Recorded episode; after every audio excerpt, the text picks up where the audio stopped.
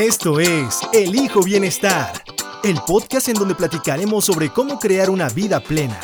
Hablaremos de todo, de salud mental, emocional, espiritual, física, financiera, ambiental, de salud sexual y por supuesto de relaciones humanas. Queremos que este sea tu espacio de reflexión y autoconocimiento. Quédate con Yes Bla Bla y aprende a transformarte en una persona satisfecha y feliz. Elijo Bienestar Podcast.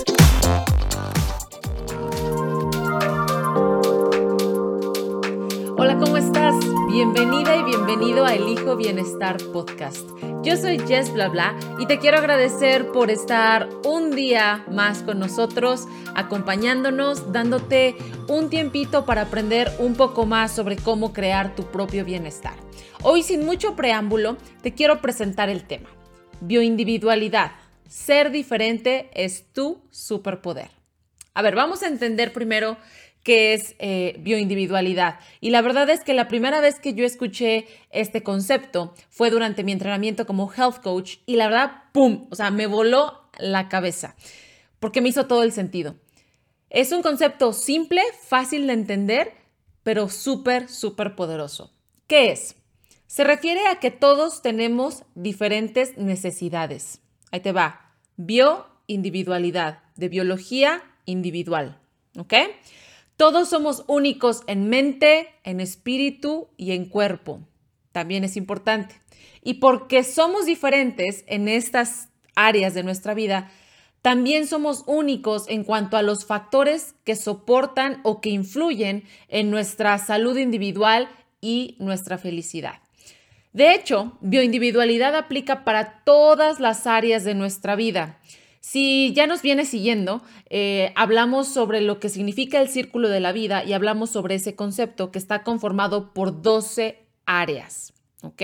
Desde las finanzas, la educación, la salud, el ejercicio físico, el cocinar en casa, lo que nos da alegría, cómo nutrimos la eh, creatividad, la alimentación y todo eso. Entonces, bioindividualidad se va a ver en todas estas áreas. Ahora, quiero que tú mismo tú misma te respondas a esto. ¿Cuántas veces has escuchado que la dieta X o Y te va a hacer bajar de peso? Y muchas personas la comienzan a seguir porque es prometedor lo que te, lo que te están ah, proponiendo en esa dieta.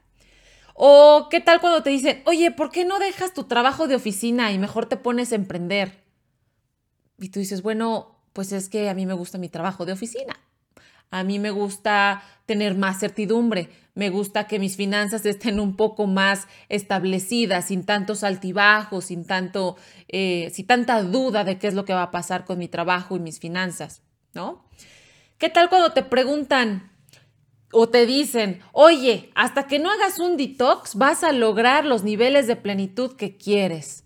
Y entonces te dan toda una serie de ideas de lo que es un detox. No estamos en contra de los detox, no estamos en contra de que seas emprendedor o prefieras tener un trabajo de oficina, no, sino lo que queremos decir aquí es que todos somos individuales y todos necesitamos cosas diferentes, a todos nos motivan cosas diferentes y por eso no podemos encajar en un solo hábito o en un estilo de vida que muchos siguen y que les puede estar funcionando, pero que cuando tú sigues no lo estás disfrutando.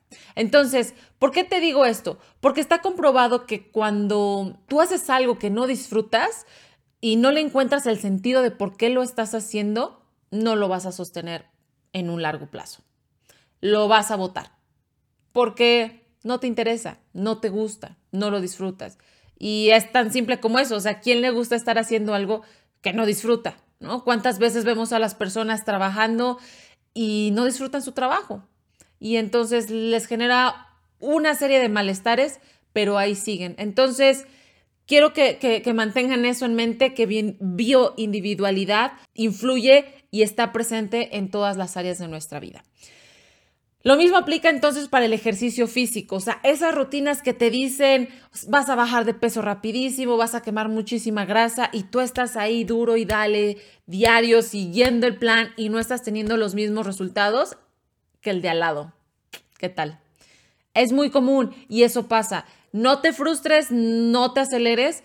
Para eso estamos allá afuera muchas personas que te podemos ayudar, que te podemos contribuir y te podemos acompañar en un proceso en el que pues te conozcas más en cuanto a tu salud, puedes encontrar a un coach de vida, puedes encontrar a un terapeuta, hay tantos eh, profesionales allá afuera, están personas como yo que somos health coach y que queremos acompañarte para que sepas un poquito más hacia dónde irte dirigiendo.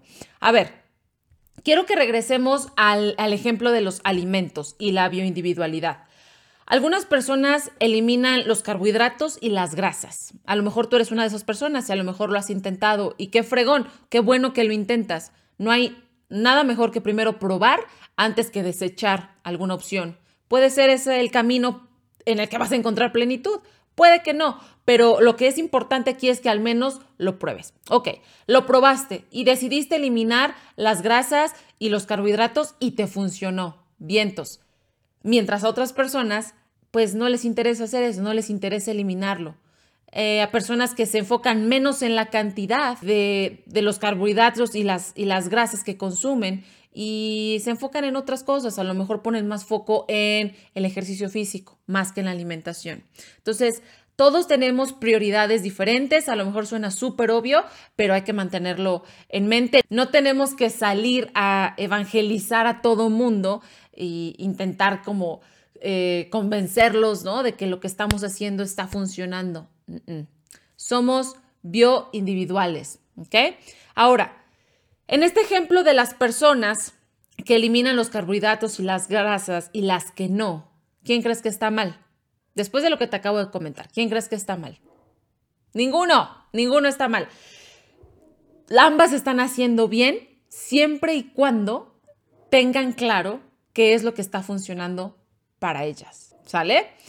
Entonces, Aquí es donde entra el concepto de bioindividualidad, es decir, no hay una cantidad óptima de grasas o de carbohidratos o de verduras para todos. Somos únicos. A ver, ¿y por qué crees que es esto? Es muy obvio, somos únicos, nuestra biología, nuestro ADN. Claro, y eh, también esto está ligado, la bioindividualidad también está ligado al hecho de la edad que tenemos, el sexo, el nivel de actividad física que tenemos, nuestras creencias religiosas, nuestro entorno familiar, nuestro entorno social, nuestros gustos y en general el estilo de vida, ¿no? Y incluso esto va a depender eh, en las etapas de la vida en la que te encuentres. Por ejemplo, cuando vivías, si, ya no vives en, casa de tus papás y, eres independiente ahora, pero cuando vivías en casa de tus papás, muy probablemente si eras afortunado, afortunado, llegabas a casa y ya tenías los alimentos preparados. Ya había comida o ya había cena y ya estaba todo listo para ti. Ok, ahí tus prioridades eran unas. Después te independizas, sales de casa y ¿qué sucede? Pues vives solo o vives con roommates, compartes un departamento, pero cuando llegas a tu casa pues ya no está tu comida preparada, ¿no? Ya te toca a ti prepararla, ya te toca salir a comprar o algo así. ¿Y qué sucede? Que es aquí donde la bioindividualidad es muy clara.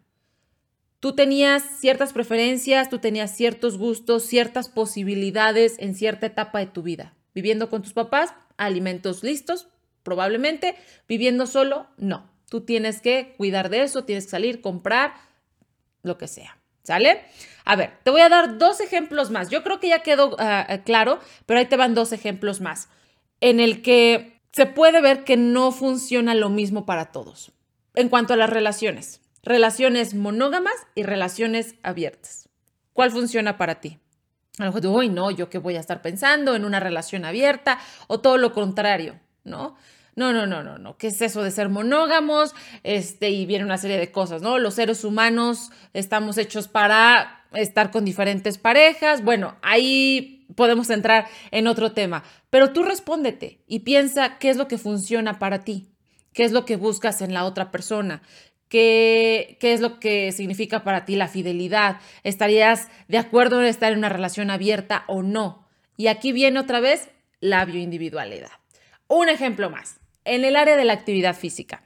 Y aquí voy a poner un poquito más, más personal, y es que cuando yo tenía 20 años, más o menos, bueno, mis early 20s, la verdad es que a mí me aburría muchísimo hacer hiking eh, o lo que se llama senderismo o caminata. No me gustaba, me aburría. Yo decía, ay, no, qué flojera salir a caminar, no me gusta. Bueno, ¿yo qué hacía? Yo salía a correr, intenso, este, maratones, eh, bicicleta, mm, algo más gimnasio, ¿no? Y le daba duro y bueno. Ahora estoy en un momento de mi vida en el que ya le encontré el gusto al caminar, al encontrar los senderos y la naturaleza. Y siempre he visto la naturaleza como algo hermoso. Y no quiere decir que ahora no me gusta correr, ni me gusta andar en bicicleta. No, no estoy diciendo eso, sino que ahora hay otra actividad que incorporé a esta etapa de mi vida. Entonces, mantén en mente que la bioindividualidad va a ir cambiando y va a ir, va a ir evolucionando a la vez que tú lo vas haciendo. Ahora, vamos a continuar con el ejemplo de los alimentos. Va a suceder lo mismo. A lo mejor alimentos que antes de niño no te ocasionaban ningún malestar, no te caían mal, ahora tus 20, 30, 40, 50, 60, híjole, ya no te caen tan bien. ¿Ok? Yo recuerdo muchísimo de niña, me encantaban las pasitas, las pasitas así, no con chocolate, las, las pasitas. Uy, comía montones, montones.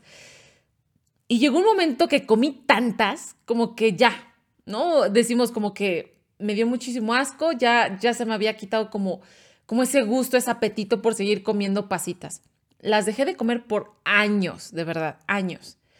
Y hace unos cinco años atrás, más o menos, las empecé a reincorporar y les volví a encontrar un gusto riquísimo y ahora ya lo hago de manera más moderada, ya no me las como eh, a grandes cantidades, pero creo que este es un ejemplo muy claro en el que si tú en algún momento decides eliminar alimentos por cualquier situación, ya sea por salud, porque te estás cuidando más, porque no quieres consumir tanto de X o Y, o te dio una alergia, lo que sea, pues tampoco está peleado con que a lo mejor más adelante las puedas volver a, a introducir. Y aquí en cuanto a los alimentos, también es importante tener en mente y mantener como un registro de esos alimentos que a veces no nos caen, no nos caen tan bien. Por ejemplo, hay personas que les encanta el café y que les viene muy bien, les da ese boost en la mañana, ¿no? Y están súper activos, se echan otro cafecito al mediodía. Eh, en la noche hay quienes otra vez vuelven a tomar, pero hay quienes no. Hay quienes dicen, no, yo si tomo café, no puedo dormir. O café después de las 3 de la tarde, no puedo. Bueno, yo estoy en otro punto. Yo no puedo ni consumir café. cuando lo he hecho, lo he intentado, me gusta, me gusta el sabor, pero cuando lo hago me dan unos dolores de estómago tremendos, tremendos que realmente no me dan ganas de comer nada durante el día. ¿No? Y lo mismo sucede con otros alimentos, por ejemplo, con el chocolate. A, mí me inflama, el chocolate me da como un efecto de gastritis raro que no me hace sentir bien. Y esto te lo comparto porque creo que es importante mantener o, llevar más o menos un, registro de qué es lo que no te cae bien, qué es lo que te está haciendo mal, pero qué es lo que te está cayendo bien, ¿sabes? Ya sea lo que te cae bien en términos de, en términos de relaciones, lo que te está cayendo bien al estómago, lo que te está cayendo bien a la mente, al espíritu. Entonces, creo que es muy importante que, te conozcas, que te conozcas en ese aspecto y, pues escribas, platiques con gente, intercambies ideas, que eso te va a ayudar muchísimo, ¿sale? Quiero aquí decirte que entonces tu biología es tuya. Te invito a que te la apropies, a que la conozcas, a que la reconozcas y que sepas cuándo hay alimentos y todos esos factores u otros factores que no te están cayendo bien. ¿ok? Come, relacionate con los demás, diviértete, mueve tu cuerpo de la manera que, que sientas que es natural para ti, que sientes que es auténtico, que le encuentras placer. ¿ok? No porque te lo dijeron, no porque te lo están metiendo así como, ¿no? Sino que lo hagas porque realmente lo estás disfrutando. Y ahora nuestras recomendaciones para llevar. Continuando con el mismo eh, ejemplo de los alimentos, creo que una herramienta muy, muy valiosa eh, para mí ha sido la que propone Terry Walters, que es una escritora y una chef sobre alimentación eh, limpia.